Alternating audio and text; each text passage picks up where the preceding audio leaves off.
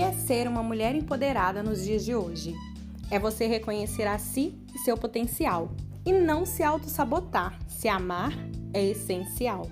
Ter a determinação para as metas alcançar. Abraçar a educação para sua vida transformar. Com tanta resiliência, em cinco concursos passei.